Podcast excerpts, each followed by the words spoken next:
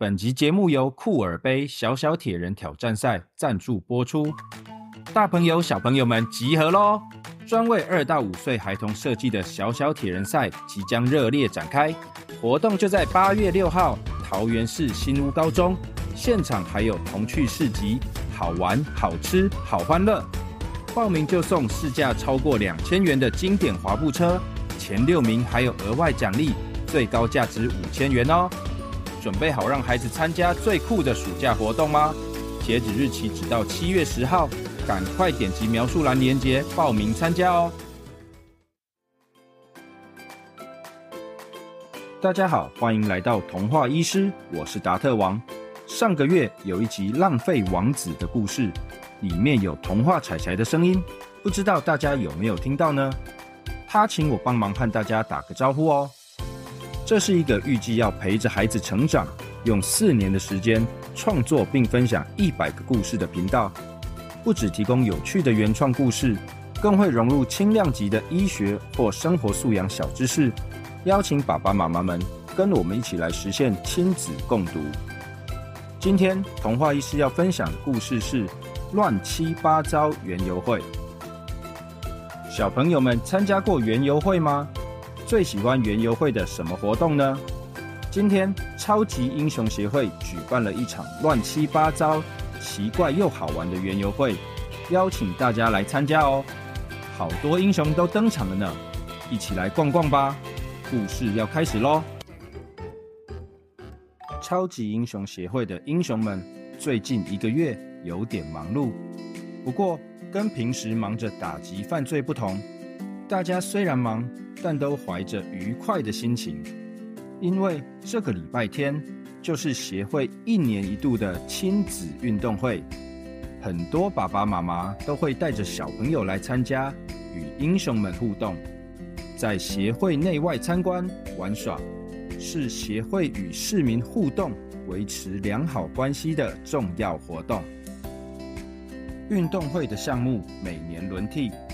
今年克拉克会长决定要办的项目是小小铁人，和大人的铁人三项不同，小朋友的铁人三项会把自行车换成滑步车，游泳和跑步的距离也会缩短。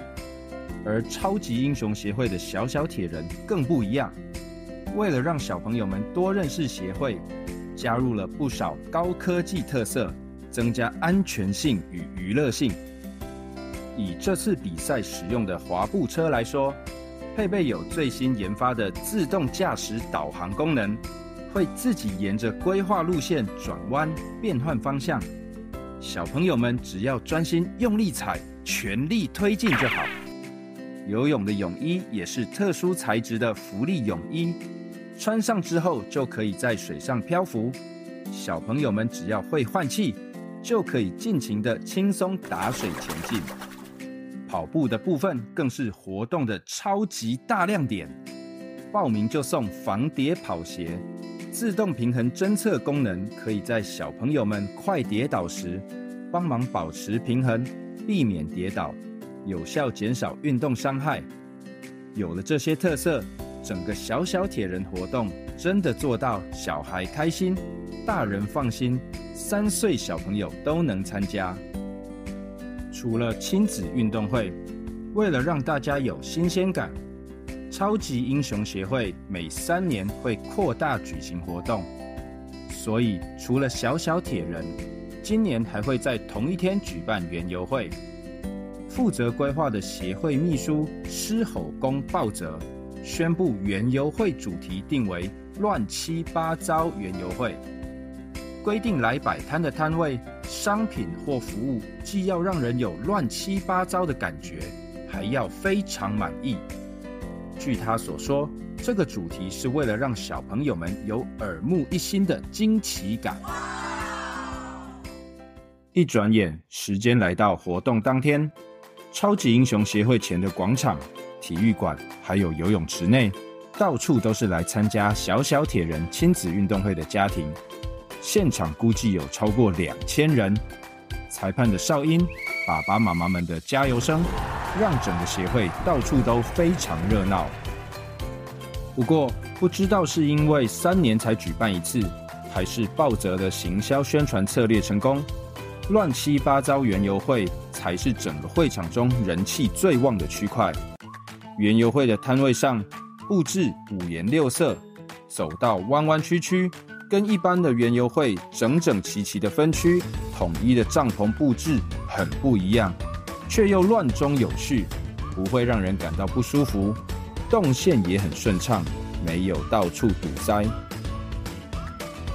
嗯，没想到鲍泽干的还真不错，他居然有这方面的规划才能呢。克拉克会长看到园游会这边乱中有序的状况，不禁发自内心的赞美鲍泽。园游会的摊位很多，有各地来的摊贩贩卖各种商品，提供有趣的活动。大家的商品或活动都努力搭配“乱七八糟”这个主题。例如，有一个夹娃娃的摊位，机器的操作摇杆上下左右都是颠倒的，搞得大家都不太习惯。但因为机器内都是精致的正版大娃娃，所以虽然难度提高，但夹到的人都很满意。除此之外，还有其他乱七八糟的摊位。例如，随机有一个字会歪歪扭扭，但是有金箔质感的姓名贴，保证可以吹出超级大泡泡，但破掉时一定会粘到脸上的超粘泡泡糖。还有一个每次要一百元，给你一根没有纸的捞网，保证捞不到金鱼的捞鱼摊，其实是在鼓励大家捐款保育动物。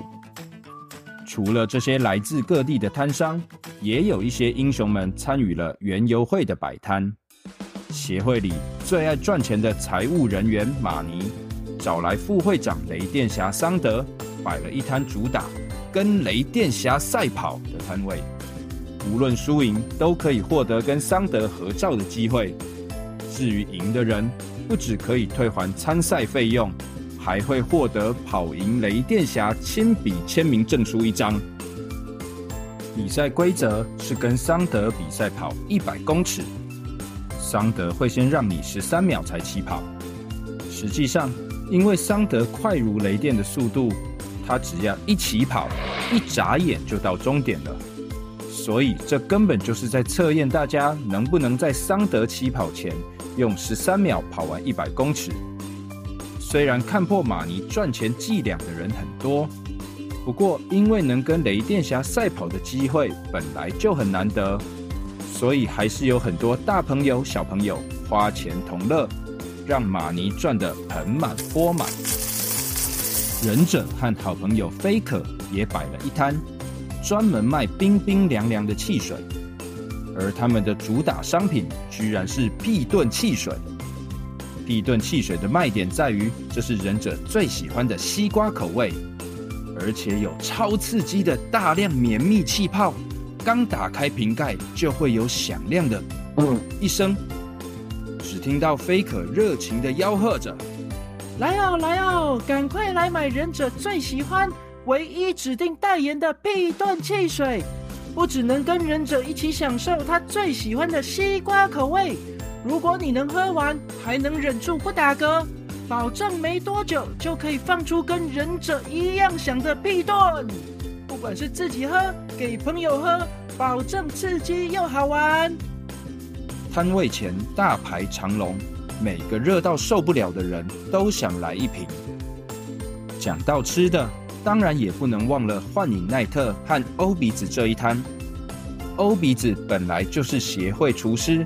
负责整个超级英雄协会的伙食，他做的餐点早就是出名的稀奇古怪又好吃。例如曾经被报道过的会爆炸的番茄炮弹、臭炸臭豆腐。而这一次为了乱七八糟园游会，欧鼻子更是采用了奈特的主意，做了厨余冰淇淋，而且装在垃圾桶里卖。说真的。欧鼻子不知道用了什么材料，混合成奇怪颜色做成的泡沫状冰淇淋，装在垃圾桶里，看起来真的很像厨余。不过，既然是乱七八糟园游会，而且又有协会大厨欧鼻子挂保证好吃，还是有人愿意尝鲜。哇塞，这什么味道啊？超好吃的耶！真的超好吃的，吃起来跟看起来完全不一样，超厉害的。听说是什么叫做分子料理的技术，才能做出这么特殊口味的冰淇淋哦？就这样，虽然奈特和欧比子的摊位刚开始生意没那么好，但是在几位客人试吃而且强力推荐之后，一传十，十传百，整个摊位很快的变得生意兴隆，大家都想试试看这种别的地方吃不到的冰淇淋。就这样，小小铁人亲子运动会和乱七八糟园游会上午的活动很顺利的进行着，可以说每一个参与者都既开心又惊奇，而且很满意。只不过大家都没有注意到，有个鬼鬼祟祟的身影混在人群中，不知道偷偷摸摸的在做什么。过了中午，大约是下午一点半左右，有状况发生了。一开始只是零零星星的有人感觉肚子不舒服，接着开始有工作人员回报，会场内有一两个人剧烈呕吐，厕所内还有一位先生拉肚子拉到停不下来。刚开始在医疗救护站值班的医师超人达特，还能够仔细检查评估。直接用他的超能力给予适当的治疗，但他很快的就注意到不太对劲，不太对啊！太多人肚子痛、上吐下泻了，这是食物中毒。机警的达特医师发现状况不对，再不处理，活动就真的要变得乱七八糟了。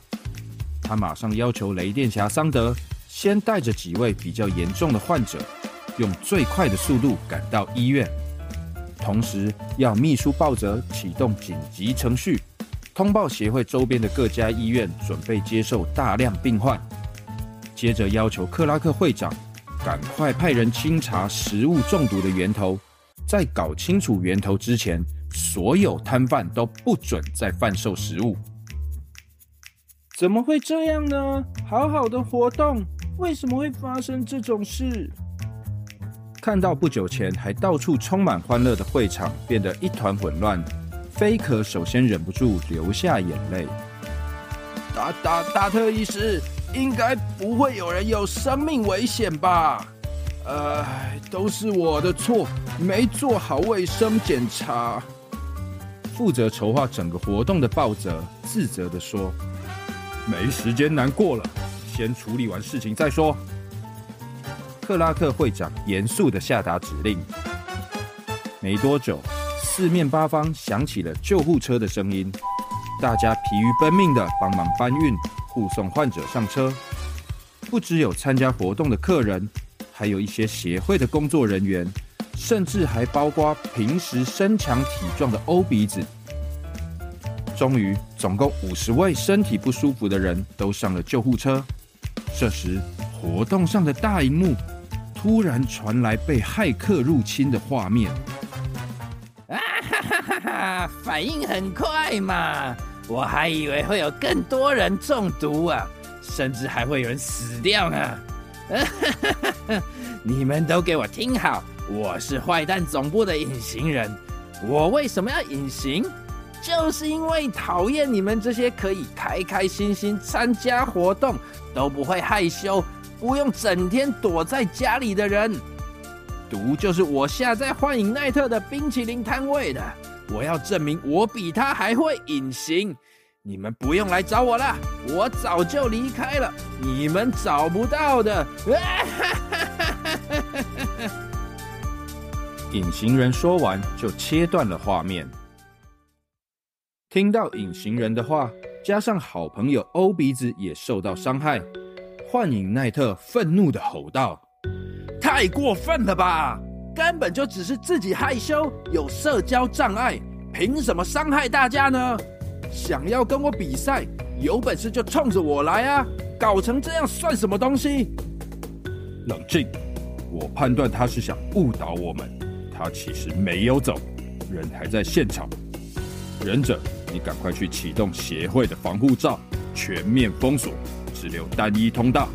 Faker，你帮忙广播，告诉大家，因为现场有食物中毒的状况，为了大家的安全，我们会封锁会场，只留单一出入口。达特医师会在那边用超能力帮大家一个一个消毒。达特医师，麻烦你在出入口架设一座消毒喷雾，然后帮大家预防性的治疗。奈特，你的工作最重要，你要变色，融入出口的环境，仔细观察消毒喷雾的水珠。如果有人被淋湿才现出身影，马上抓住他。克拉克会长冷静地下达一连串指示。好，交给我，我一定会给他一点颜色看看。奈特激动地说：“由于大家平时都训练有素，信任会长，所以没多问什么，很快的就分头作业。当一切准备就绪，随着菲可用冷静、安定人心的声音进行广播，人群开始有秩序的遵守指示排队，没有因为突然来的变化而恐慌、混乱。”在出口的达特医师、幻影奈特也都慎重的戒备着。奈特，那里！达特医师语音还没落下，聚精会神的盯着消毒喷雾的奈特，早就一个反射冲上去抱住了一个很模糊的身影，而且手脚利落的把他压制在地上。不远处也在预备着的克拉克会长。也马上使出时间能量冻结奈特周遭的时间，接着把隐形人彻底制服，扭送警察局交给警察。达特医师他们很聪明，懂得变通，在隐形人被抓住之后，很快的请工作人员帮忙增设了几个消毒通道，大大增加了疏散的效率。克拉克会长把隐形人送到警察局之后，回到协会。这时，人群已经疏散的差不多了。达特医师也已经跟几家医院确认过，患者们顺利到院，吊了点滴补充水分与电解质，大家都平安，没有生命危险。哦，好险哦！还好没有发生更大的问题。鲍泽一身冷汗地说：“是啊，真是感谢大家的帮忙。”尤其是达特医师的机警，要我们暂停贩售食物，不然可能会有更多人受害。克拉克会长说：“哎呀，没什么，没什么，医师就是这种时候才帮得上忙嘛，应该的，应该的。导师会长，你的应变能力真的不错啊，而且你怎么知道隐形人还在现场呢？”达特医师好奇的问道：“直觉吧，其实有的犯人在刻意犯罪之后，会想留在现场看看自己的杰作。我觉得会刻意用大荧幕宣布自己是犯人的隐形人，应该就属于这一类。而且他说自己为会有更多人中毒，可见他应该是观察得到、清楚现场状况的。”算是他自己不小心露馅了吧？哦，原来如此啊！会长，你真的很冷静，有智慧耶。唉，不过我得来写检讨报告了。鲍泽垂头丧气地说：“没办法，发生这样的事情，我们责无旁贷，一定得要检讨。我知道你已经非常用心准备这次活动了。”但之后还是得透明、公开的和大家说明处理与检讨过程，这样才能多少挽回大家对我们的信任啊！哎，也是啦，会长，我会努力的，一定努力让未来协会办的公关活动不要再发生这样的意外。小朋友们，大家的心情有没有跟英雄们一样，随着活动的顺利进行？发生意外而起起落落呢？其实很多大型活动的背后都有非常多客人看不到的小细节，但是又跟活动的品质、安全息息相关哦。像这次的活动，虽然报泽很用心，规划的非常特别有趣，但如果发生意外事故，美好的画面就可能会被糟糕的回忆取代喽。这次园游会里面发生的问题是食物中毒，常见的状况是故事里的肚子痛、恶心、呕吐、拉肚子，但严重的状况下或某些特殊的毒素、细菌。还有可能引发更危险的问题哦，例如脱水、高烧、肌肉麻痹、心律不整等等。虽然故事里的状况是有坏人在食物中下毒，但一般常见的原因主要还是食物不新鲜，没有适当保存或处理，造成受到细菌、毒素污染。尤其现在是夏天，食物容易变质。为了避免自己吃到、喝到有问题的食物，建议小朋友们记住以下五大原则：一、精明选择，多多学习正确的食物安全知识；二、吃饭前保持双手与用具的清洁；三、生食、熟食分开摆放，取用时也要分别使用不同的器具；四、尽可能彻底煮熟食物。五、将食物保存于适当的环境与温度。记住以上原则，既能保护自己，也能保护身边的人哦。我是童话医师达特王，下一集故事再见喽。